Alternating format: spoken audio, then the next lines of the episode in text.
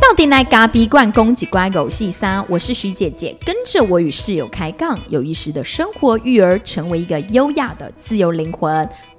大家好，我是徐姐姐。大家好，我是室友。你为什么要定呆？你每次都说我顿呆，我其实只是一个深呼吸。哦，那你可以不要在这个时候深呼吸啊，因为在生活里深呼吸非常的重要，尤其是我的灵魂瑜伽老师跟我说，他现在有灵魂瑜伽老 师而且我跟你讲，你不用去上瑜伽课，你就可以得到我的收获。你不用花时间去上课，你就可以得到我的收获，那有什么不好？哦，好，那听你讲，继续讲。好，这一周瑜伽老师跟我们分享，让我印象最深刻的就是他说他现在因为因为因为他本业也是老师嘛啊，因为在就是线上上课的原因，所以他就在家里。那在家里的时候，他说他每天会让自己有大概五五次、五六次的深呼吸的时候，因为之前我们两个的关系不是很紧张嘛，我跟你啦，我跟你，你说你我跟你还是你跟灵灵我跟你，？我跟你，哦，好。就是经常我们很容易就是刀光剑影啊，然后有时候都会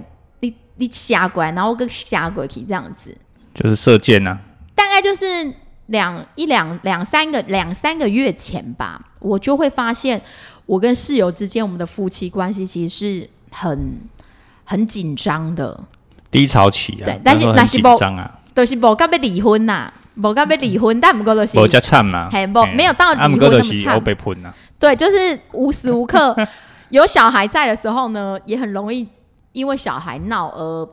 情绪不好；没有小孩在的时候，只有两个人自己独处的时候，也话不过三句，就是会，例如说开车的时候，他可能会说：“哦，那个人到底会不会开？”然后我可能就会跟他讲说：“啊，别人怎么开又没有怎么样。”然后两个人之间就是很容易一言不合，不知道欸，我觉得，嗯，然后他就一直说我很难聊天。对你很不会聊天，对他时不时说我不会聊天，那我想说，不然你到底是想怎样？讲一句话，你每次都要给人家断句啦，啊，不然就在那边做一些什么自以为是的这些评论跟批判啊，哦，然后批判的也不是别人，批你现在是判自己另外一半啊，你现在是怎样？继续继续但是我觉得我们今天要讲的是我们如何和解。对对 就是，但我觉得这个是很正常的，大家不要觉得说这是一个好像很恐怖的事情，不要觉得我们两个夫妻感情很好，对，诶、也不要觉得我们感情很不好，就是有时候会吵啊，有时候很好这样，所以我可，但是我觉得这是一个很正常的一一件事情，所以呢，我们今天可能就会来跟大家聊聊说，诶、我们今天是要聊夫妻关系吗？哎、好像也不是哈，就是我们今天的主题好像也不是这个，反正就随便啦，反正我们就随我。们就是分享一些日常，咖啡粉就会很高兴啊。哦，是哦，好了，因为要让他知道，那个徐姐跟室友其实也是日常的夫妻。好了，那我们今天就来一个批斗大会，是吗？没有没有，今天没有批斗。我要先说那个深呼吸的部分，就是好我在这一个月怎么去改善我们夫妻之间的关系，因为两个人很容易一言不合，然后以至于每天你都觉得你不是用肉体在工作，你是精神在耗弱。那后来我就去找了我的灵魂瑜伽老师，因为他也会一些花精的部分，那他就透过花精的部分帮我先做一些处理。这不起这一盖哦，也不是去，不是去那个什么 BOA 这一盖，或者是说 BOA 蒙蒙代级，不是，我就是找我的灵魂瑜伽，他就帮我配了一个适合我的花精。好，身为一个理性的男人，哎、花精这时候是有科学根据的、身为一个理性的男人，我们通常呢，看听到这件事的时候，是一个觉得很像那个腮胡吼，提一个胡啊，给你凉凉哎啊，公共的料，你对，你对没有变好啊我觉得不一样，不一样。花精的话，它就是会调配适合我的风香味，然后呢，我就在三餐服用，嘿，还要服用一天，嘿一天都是啉普啊水也尴尬，没有一天四次，早中晚，然后再加上睡前，对，然后四滴，嘿，滴在还要四滴，对，四滴滴在你的水，还要不要绕一绕？不要不要，滴在你的水，或者是滴在你的舌头里面都可以。然后后来有有几次我快失控的时候，我就赶快去拿我的花精来滴。然后我们家弟弟他们追过来之后就说：“妈妈你在喝什么？我也要。”然后我想说：“好，那你滴两滴在他舌尖。”然后大家就有一种蛮有一种像是急救花精的感觉。但是我的老师有跟我说，我不能一直靠花精，就是那一罐服用完之后，我就必须要靠自己去察觉自己的生活、自己的意识，还有跟老公之间的关系点等等。我们不能一直靠胡啊、虎袜是不能长期使用的，它只能就是在这个短期。那还有他提供我另外一个建议，就是每天晚上，他说叫我每天都要做冥想，十一分钟也可以，十五分钟也可以。然后我觉得透过这个冥想，让我慢慢的在最近我就蛮应该说蛮深刻的感觉到，只要室友有情绪的时候，我不会随着他波动。好，好像就是我只有我会情绪，你不会情绪的样子。哎，你记得你前几周有一次还坐在厨房的小板凳上，反正就是他大概就是孩子闹啊什么，然后他就开始有一点情绪，然后他就坐在那个板凳上，他要自己说：“哎，为什么脾脾气这么不好呢？”你还记得那一天吗？不是，我不是这样说，我是觉得每次到这种情况的时候，我都快要爆炸了，因为我觉得孩子实在太吵了，然后在那边闹来闹去，闹闹去，然后你又你又。家里又没电视可以打发他们，对，也没有手机可以打发他们。我们又不做这件事情，所以你就觉得这是一个很无解的状态，然后你就觉得你就很想要爆气，但是呢，你又知道自己不能爆气，因为你的你的孩子就是学习你的样子嘛。呃，人家说七岁之后孩子就学习爸爸，所以我就想说，不能爆气，但怎么办呢？所以我就无奈，我就坐在厨房的。我在洗碗，我快洗完完，他就拿一个小板凳。对我，我就跟他说，我就语重心长的说，我说我到底要如何成为一个呃好脾气的爸爸或好脾气的人？如何修炼成一个就是好脾气的人？然后结果很有趣的是，这个人在洗碗，突然转头也拿了一个小板凳跟我面对面坐着说：“ 来，来，你你刚刚说什么？我们再来一次。”我刚刚我我当下就觉得哇。你有自觉，你居然自觉到你脾气不是太好，那我想说太好了。当你有自觉的时候，我一定要赶紧来跟你面对面 talk 一下。对，你就知道哈，那个洗碗槽的碗一大堆，然后有一个人呢，就是坐在板凳，赶快拿过来，然后坐在他前面。对，然后坐在我面前，然后跟我聊天。然后所以当我们两个坐在这边的时候，两个小孩就跑过来了，妈妈。你们在聊什么？我们也要聊。我就开始跟室友说，我觉得啊，你个性比较急呀，可能也是来自于你原生家庭的流，还有你天生的气质，两道流的交锋这样子。那我要如何长出我新的流呢？是好，所以今天呢，我就蛮想要再跟大家去分享，我们之前有说过那个 Stanner 人质学里面的每一个七年，因为在人质学里面，他有提到说，人生啊，每七年是一个周期，然后每一个七年。它就是是一个阶段，那可就会应对应某一个七年这样。那我觉得其实最有趣的啊，就是在我们现在这个年纪的时候，就是二十八到三十五这个七年。哎，我们已经超过了。没有，是这个七年，就是我们上一个七年。哦，它这个七年，然后这样铺多年，刚好刚好会对应到下一个七年，就是三十五到四十二。他在那个当中，他说的，我觉得我自己觉得很有意思的地方是说，那个七年，你在这七年做了什么事，耕耘了什么，它就会对应到你下一个七年，就是在一个，它刚好是一个人生的一个有点像是中间的这种转泪点的感觉。那为什么我会想要分享这个部分？就是我这一个礼拜有到。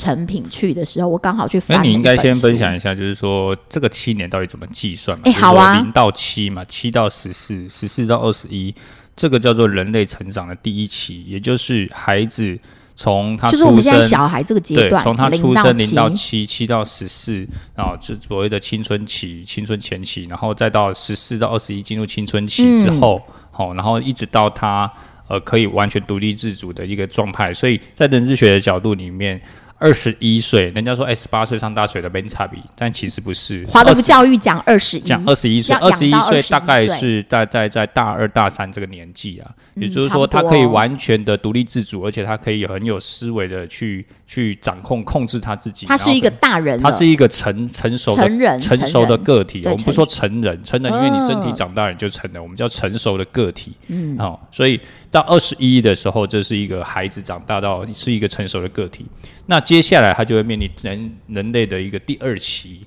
开始会进入到所谓的二十一到二十八，哦，就是青年的前期，再来一个是青年的中期。二十一到二十八会怎么样？二十一到二十八，那正值我们我们念大学的后半期硕班，然后再加创业这七年。二十一到二十八，就是说，哎，你开始从学生的身份开始要进入社会，成为一个社会新鲜人，你开始想要在这个社会上去做一些拼搏，所以呃，你可能会发现你的理想跟你的现实之间的差距，这是人智学的书里面写的哈。他说，二十八岁左右将会遇上青年期的危机，而且并且发现理想跟现实之间的它是有很大的差距的，这个我很有感。以及自己能力的极限，感受到独自走在人生路上的恐惧。你呢？你你分享一下完。全非常有感啊！你去到社会上，你满满满腔热血，说我觉得我要改变世界，结果发现世界不会因为你而改变。你很快就要被打趴哎，了。对，然后就会被电嘛，比如说那菜椒啊，菜椒的对对鞋用电嘛，所以你就去到职场上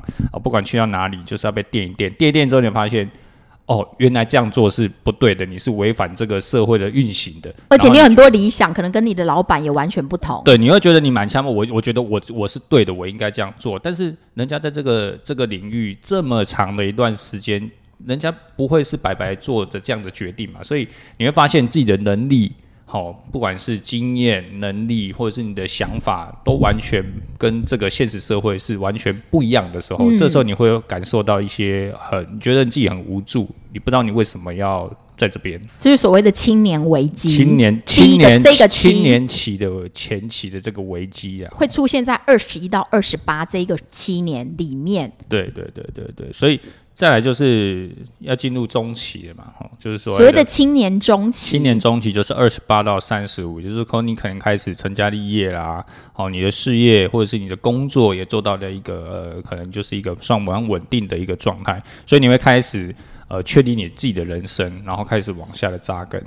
哦，可是到了这个时候呢，你会出现什么样的状况？你开始会去建构你自己的这个时候也有课题，每一个七当年都有课题，当然有哦课题。所以这个时期呢，很容易都是对自己的有过高或过低的评价，所以你要留意在工作与家庭中的生活上的一些平衡。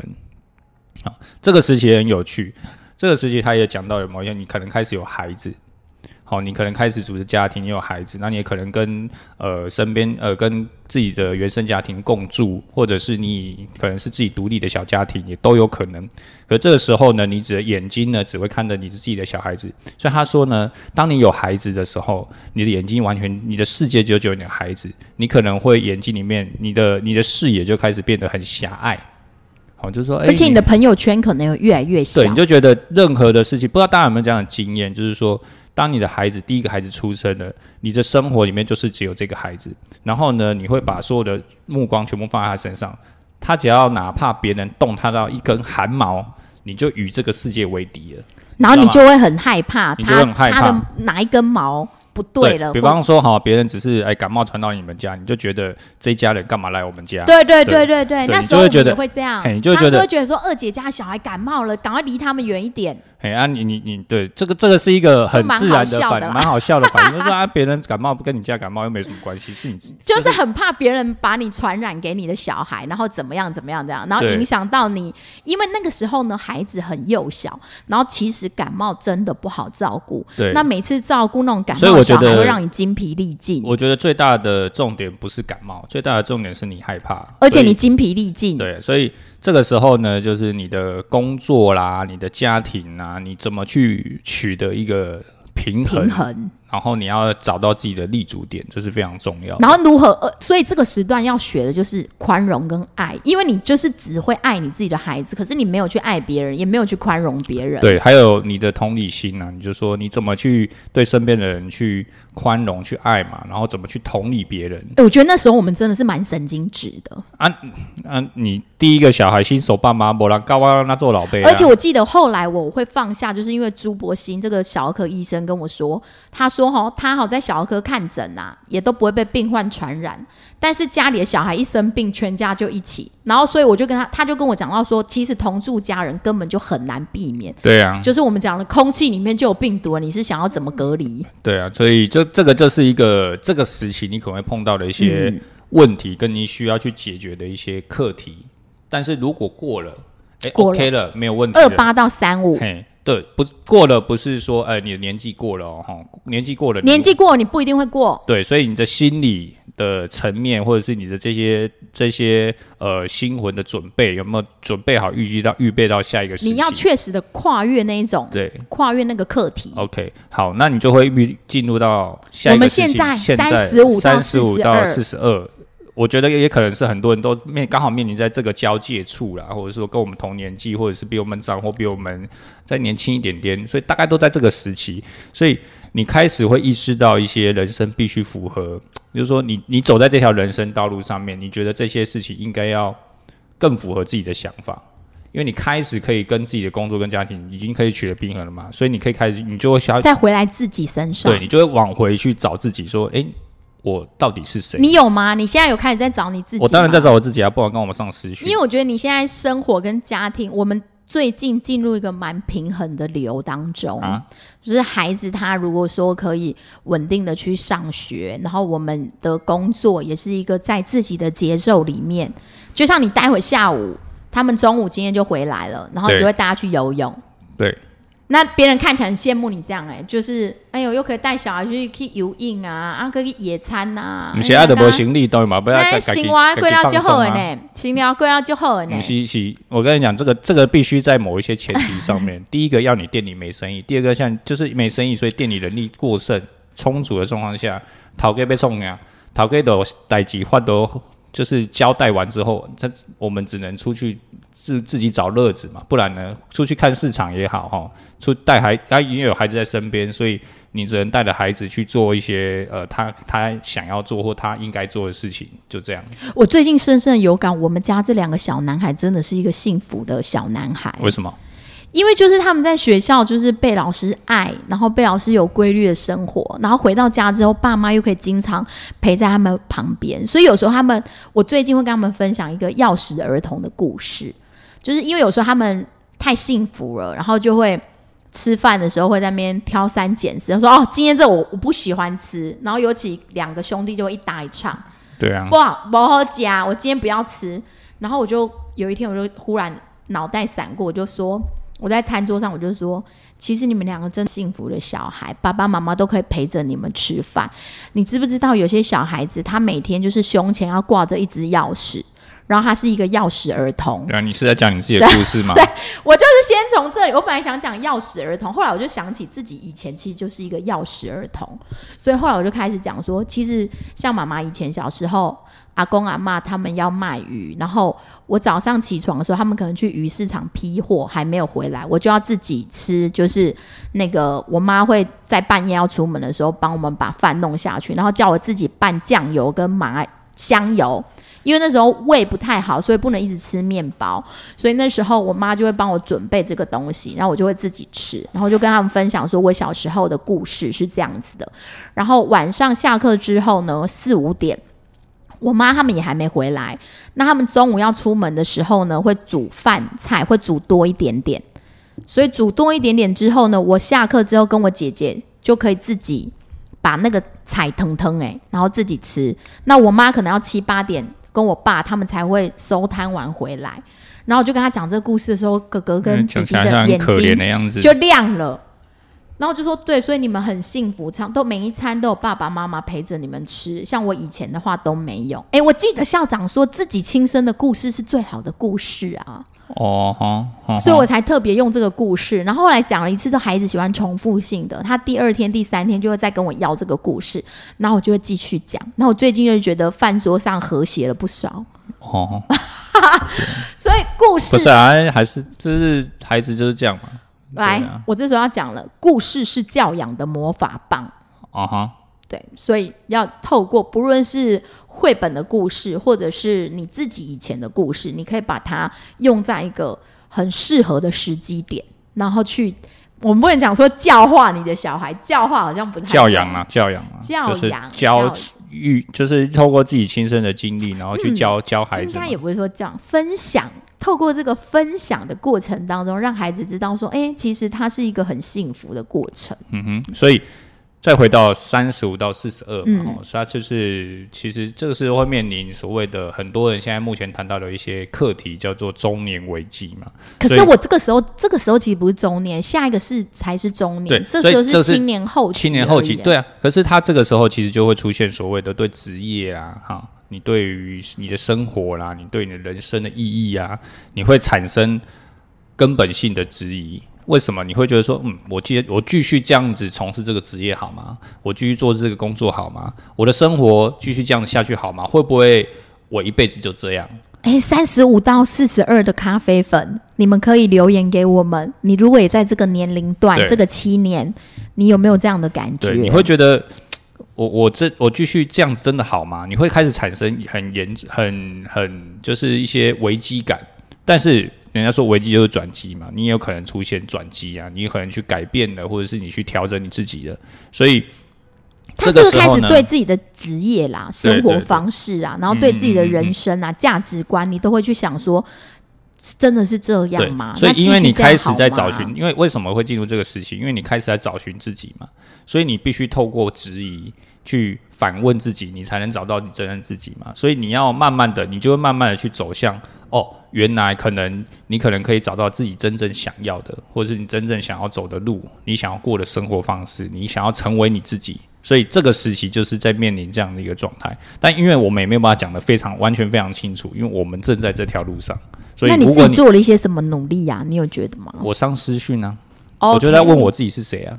三十几年来，从来没有人问我自己我是谁。就是没人教你如何认识你自己嘛，你只能透过哦，好学业成绩还好像还不错哦，你认识你自己，好你你跆拳呃你的运动成绩还不错哦，你认识你自己，就这样，所以从来没有人教你怎么认识你自己，或是问你自己是谁，所以。这个时候，你上了，比方说学校的这些私训课程，它就是在帮助你认识你自己嘛。嗯，然后像我自己是透过我的灵魂瑜伽，因为我的灵魂瑜伽老师，毕竟他在灵性的这一条路呢，呃，修行的比我来的更早，所以像这一周他就跟我们分享一个 human being，他说应该是 human being 而不是 human doing，有时候我们都在 human doing，然后所以就会过得很。很行尸走肉。Human being，我觉得比较像是一种存在的感觉。如果它是以哲学的一个想法来讲，我觉得它就是比较倾向于就是你你要感觉你自己的存在，然后而不是一直做一直做。有时候我觉得这一句话对我会比较有感觉的原因，是因为我自己就是一种 human doing 的人，永远一直在做。永远一直在做，然后做完这个又想做，所以我现在也在慢慢的练习。说，诶，像我的灵魂瑜伽老师讲的，我是不是在每一个工作，呃，这一个工作到一个段落的时候，我就坐下来深呼吸。他说，当你透过深呼吸，你会把你的肉体跟你的心灵是比较完整的结合在一起。那你之后呢，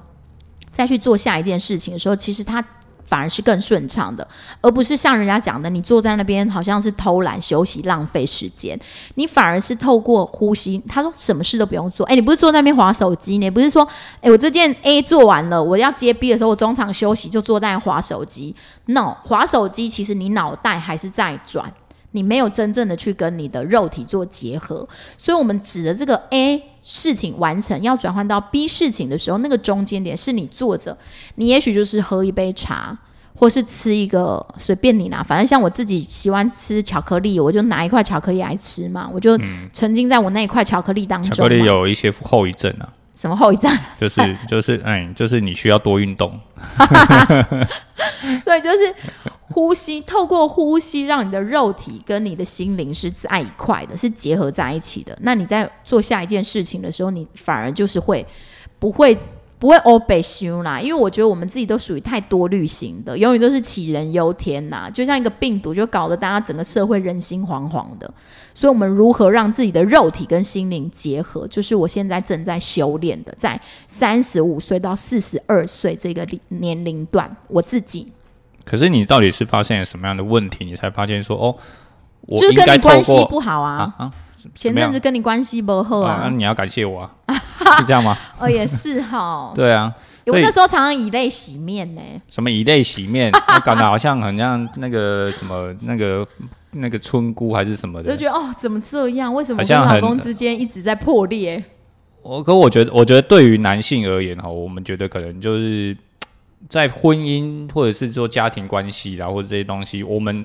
我觉得我自己我可能没有那么大的。呃呃，细心呐，我觉得这是我我觉得我必须得学习的。那当然，面对自己的家庭、跟自己的孩子的时候，你有时候会用一一种过于理性的状态去看待这件事情。那这时候有时候哈，你知道理性有时候看起来是理性，可是其实理性的背面其实是一把刀啊。就是说，你你你觉得你很理性的在处理这些事情，可是你讲出来的话，或者是你在说陈述的这些事情，虽然是很有理的，好，可是，在感性面或者在面对家庭跟夫妻关系的时候，这时候它就是会变成人家说刀背嘛，那刀背的转过来，就一面就是刀刀的那个比较锋利的状态嘛。你转过来之后，那你就是有一点像在割割割割这个关系嘛。假如说这关系是一层膜，或是一个圆形，或者是一个什么保护膜，那你就是一直在割那个膜嘛。那你把那个膜割割割开了之后，那裂痕就会出现嘛。所以你如何把自己的呃理性放下，或者是说你的一些我觉得男男性很容易只思考，就是太思考型的对动物，了。因为我们就是一直思考嘛，所以你你用你自己的思考或者用理性的思维去看待这件事情的时候，你会觉得其实嗯没没有必要这样啊。那你们为什么要这样想？我们就会想不通啊。所以所以这个时候我就会觉得说，如果你把自己的角度去转换成呃，变成是一个，比方说好宽容啊，或者是爱，或者是同理这件事情，不然男性通常也有矛盾的点。他虽然理性归理性，可是男性的那个 EQ 有时候通常也会相对于有点薄弱。好，你现在是在贬低说男性同仁们？嗯 就是，但也有 EQ 很好的男性呢。我必须说，其实也我觉得每个人特质不一样啊，但就是一个修炼场啦。对，所以你如果可以把它转为，呃，比方说，哦，我同理，我我可能我可能不能认同你这样做，就像你们家小宝一直挨，对吃一顿饭一直挨，对，但我我我可能不能认同说，我你为什么吃饭的时候要一直一直挨，你一直想要叫他闭嘴，不然他送他去警察局。对对对，类似这样的状况。可是你如果可以转换成同理他，就说啊，他就他就是他想分享他上学的点点滴滴、对啊，他就是五还不到五岁嘛，那他就是孩子，他的发展就是这样啊。你如果不能理解他的发展，你如果不能同理他的发展，那你就是跟他一样嘛。就像你只要拿东西饭饭桌上啊，你只要帮他夹一个菜或一个肉，他就会说：“我不要吃，我不要吃。”你夹什么给他，他都说他不要吃。他一定把它丢掉，啊，你就很气哦，气气耶。但是后来慢慢的，你才发现他那个我不要吃，其实你根本不用理他。对啊，他再过个三五分钟，发表完他的高谈阔论之后，他就会自己说：“我来试试看。”对，但如果你跟他纠结在那个食物，你一直跟他说那个营养哦，你要吃哦，你不能不吃，你不能挑食哦，然后他就会更更就是更不吃。对，这这这是他的特质啊，所以我们就是要俩也行嘛，对不对？所以在呃现在正在走所谓的青年后期嘛，就是说三十五到四十二这个阶段，下一个阶段是不是就要变成一个成熟的、完完全全的大人了？这四十二岁，这个是这个是这样没错啊，但我还没到，我怎么知道后面是什么？可是我最近就是我刚刚有分享说，我最近去成品看了一本书，它那个书名叫做《你有多自律就有多自由》。因为最近为了让自己的跟伴侣之间、跟孩子之间、跟工作之间能够取得一个平衡，其实我比较常看的书是一些就是放松自我的，就那种舒活型放松哦，不是放纵哦。放松，就是舒活自己，就是啊，不用太努力，啊，太就是爱自己、放过自己的这种这种书，啊，不用放。就是 那我想说，呃，就是我就姐姐不想努力了，哎姐姐我不想努力了，对，姐姐不想努力了。但是后来我我这一周看到这本书，是你有多自律就有多自由。我觉得跟我之前看的书也不算是冲突，只是他这个过程当中他提到了自律两个字，就会让我觉得蛮有趣的。那其实他在这个书里面也讲到了，有一个中国人，他也讲了七年理论，虽然跟 Stander 不太一样。那那个中国人讲了七年努力是说，如果你这个七年你有多努力，你下一个七年你就会继续再堆叠上去。但如果你这个七年不努力，人家过了七年了，人家七年努你你就是停留在原地的概念。嗯你就是就像我们刚刚讲，虽然你的年龄一路往下走了，你只是变成一个老人，但你并不是一个成熟的人。你的肉体老了，但你的心智啊，你的各方面其实都还在停留在一个阶段嘛，对，就是停留在过过去嗯啊，停留在过去，你并没有成为一个成熟的大人。所以我觉得这本书会让我觉得蛮有趣的地方在这里。对然后当中啊，他还有提到一些，就是呃。嗯，应该怎么说？就是你如果要活得愉快的话，你想要成为什么样的模样？就是我们现在正在追寻的。你会去质疑你自己吗？诶，我之后我想要过什么样的中年？如果说我们现在是青年后期，对那我想过一个什么样的中年？我在这个时候，我就必须要再去做一点点的努力。那那个努力其实也不是多么用力，就是你自律，你把你自己的生活作息养成好的运动习惯，养成诶固定的时间睡觉，固定的时段进修，让你的生活是停留在诶，应该说让你的生活是处在一个很自律、很自律的一个节奏里面。那那个耕耘，它其实这本书主要讲就是一点一点的耕耘，你每天看不出来一点，就像我做 podcast，我也没有在干什么，啊，但我我所以做的没有很好，是这样吗不？是，但是就是一点一点的耕耘，就过了一年多了，也累积了一些粉丝，一年半了对，哦然后有一天不知道为什么流量也忽然爆冲了，你也不知道为什么。对，就是就是，嗯，我觉得这些事情哈，有时候就是让它成为你生活的一部分。我觉得最近当然我看了，因为他之前在看《原子习惯》这本书嘛，我最近就换我自己来看嘛，所以我就看到里面其实也也跟我们之前有谈过的某一些点，其实跟今天所谈的议题有一点像，说你有多自律，你就会有多自由嘛。那这个自由是什么样的自由？是心灵上的自由。当你很多事情，比方说，好像我们录 podcast，每个礼拜几我们是固定录这件事情，它就不会成为你的周间压力或生活的压力，它就会是一个很自然而然的来到了这个时间点，你就做这件事的一个状态。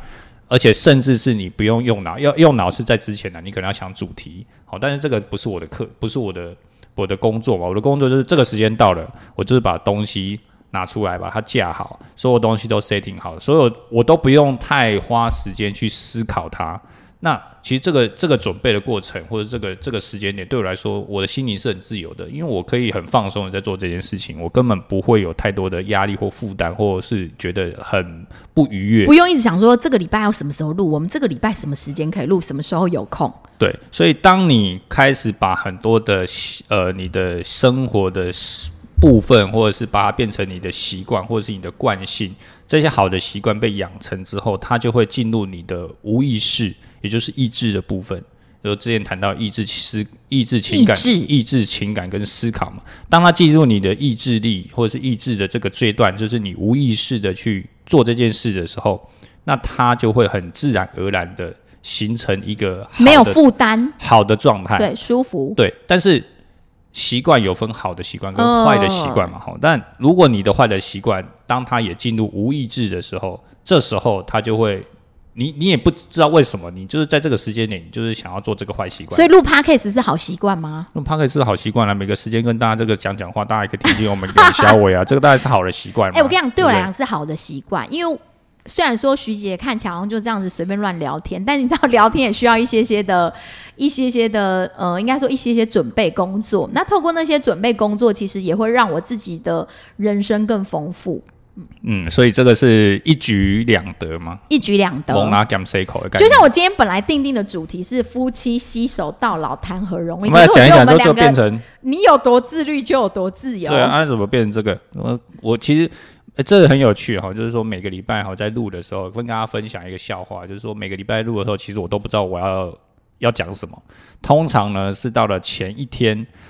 比较好的时候是前两天，哦哪有？基本上是前半小时对，然后像今天呢，真的是前半小时，我他我们九点开录，然后他说呢，你你等我，我等一下八点半给你今天要录什么，就我真的是刚刚才看到 啊，还不好险，今天的主题我之前上视讯的时候，我有稍微理理解过，不然我今天是要怎样开天窗吗？因为我觉得我通过每次 podcast 想跟咖啡粉分享的，其实是比较像我自己正在经历的这个人生的混沌也好啦，快乐也好啦，或是喜悦也好，就是我自己的日常。那我觉得这样子其实很很贴近大家。嗯对，我觉得这是一个分享我们正在过的生活，或分享我们正在做的事情。然后，就像我们的店一样啊，我们也是不断的一直在跟大家分享，就是我们现在正在做的事情，或是我们现在怎么样去呃把我们的工作跟我们的生活，甚至我们的带的孩子，呃，怎么样去？我觉得不见得都是好的，但是我们怎么样去一起把这个平衡点去做好，这是我们现在正在学习的。我也在想说，其实透过这个 podcast，也希望给大家一些比较比较正面的能量，因为就像现在社会其实充满了恐惧，所以我就常常在问自己：那我透过 podcast，透过这个声音的传递，我能给咖啡粉一些什么样的东西？然后有一天，我忽然就想说，对我应该让这种很恐慌的世代里，可以给人家一种安定的力量。对，这个就是今天早上我看到一个一个一句话了，我觉得这也蛮好的，就是说你如何从一件事情去看到它背后的本质。好、就是说，假如说我们只是做这个工作，好、假如说我我们就是一个泡咖啡，举例的哈，我们只是泡举举例，我们只是泡咖啡，那呃，如果泡咖啡啊，泡泡泡泡，生意不好，然后就这样子，反正就很哀怨嘛。可是你要想哦，你现在做的泡咖啡，你现在煮的咖啡，或者你现在好做这件事情，其实它是功德无量的。为什么呢？因为很多人可以透过你这杯咖啡去认识到真正的好咖啡的感觉是怎么样子。你这杯咖啡为人家带来一天的能量，你这杯咖啡为人家带来休闲放松的一个很愉快的这个这个品饮的过程。所以，当你真正去看到你这这个工作或这件事情咖啡的本质，对这件事情的本质的时候，你会发现，其实泡咖啡不是只有赚钱的，你就不会纠结在今天是来二十个客人还是来两个客人。不重要，重要的是我今天做的这件事情，而且我这个事情可以影响到这个人，他就算两个也很好。对他可以，我们真正让他去感受到这杯咖啡的美好，而且让他觉得说这个咖啡，呃，我们正在做的这件事情是有意义的。所以这件事情背后的本质，就像 p a r k s 一样，我们这件事情背后的本质，其实它对我们来说一点，呃，你说什么商业利益，有时候觉得这些都是空谈，对我们来说其实都不重要。哥跟姐到现在这个年纪了，咖啡馆也要走入第九年了。哎、啊我们是下个月就要第九哎。对，下哎七月了，七月这些对我们来讲都是浮云。哈，怎么这么快？哦 都是浮云。跳太快了，跳太快了，跳太快了！我们不是和尚，呃 浮云都是和尚在讲的，所以，所以 p a c k e s 这个就这个这这个这个分享的这个节目，我觉得这是分享我们现在正在做的事情。然后，我觉得如果可以透过我们的分享，让现在正在听的听众他能够获得一些什么，或者是改变他不一定改变他的想法了，或者是让他得到放松，哦，或者是让他改变他喝咖啡的习惯，要喝咖啡一天一杯而已，拜托，对这个质地要这个喝好一点的。对，这个也很好。那改甚至改变他，或许他对于育儿的一些不同的观点或想法。就是让他不要觉得自己太悲惨，因为哥跟姐是透透过悲惨而就是说，我们其实透过我们的经验，就是其实让他发现说，我们都是同路人。对对对，大家都同路人，大家都曾经辛苦过，才会有那个甜美的果实。对。然后也就呼应了我们现在正要往三十五岁到四十二岁走的，你开始会思考人生意义的人生的价值，对，但是但是思考的时候，不要去一直去也不要一直思考，哎对，就是说不要去一直是质疑自己的啊。你说我现在做什么好像都没什么用，我觉得这样就太过于否定了。可以去思考，可以去想，但是这条路很长，三十五到四十二是七年呢、你有七年的时间，可以慢慢的去去定义自己，去找寻自己，去慢慢的去把自己的人生走得更踏实。而且就是如果你比较生活无语了，你就是会刚呼应我们的那本书的分享，自律，你如何让自己真的成为一个自律的？我觉得年轻的时候大家都很不自律啦，年轻的时候就是、哎、我蛮自律的，嗯，你你蛮自律的，好我蛮自律的，我我我跟我，但是可以再更细致。我觉得自律跟不自律，它也不是只是二分法，就是我们如何让我们自律更细致一点，那再往更好的地方一点一点的走。就是刚刚提到一点一点的耕耘，现在看不出来，嗯哼，可是就是一点一点的去做好，然后你就会达到你自己更理想的生活方式，更理想。不，更当然不是不是完全理想，因为没有所谓的完美嘛。嗯哼，嗯，好啦，今天跟大家分享到这里喽。好，最后也送给大家一句话，就是这本书，你有多自律就有多自由，还有你怎么对待世界，世界就会怎么对待你。谢谢大家，谢谢大家，拜拜。拜拜。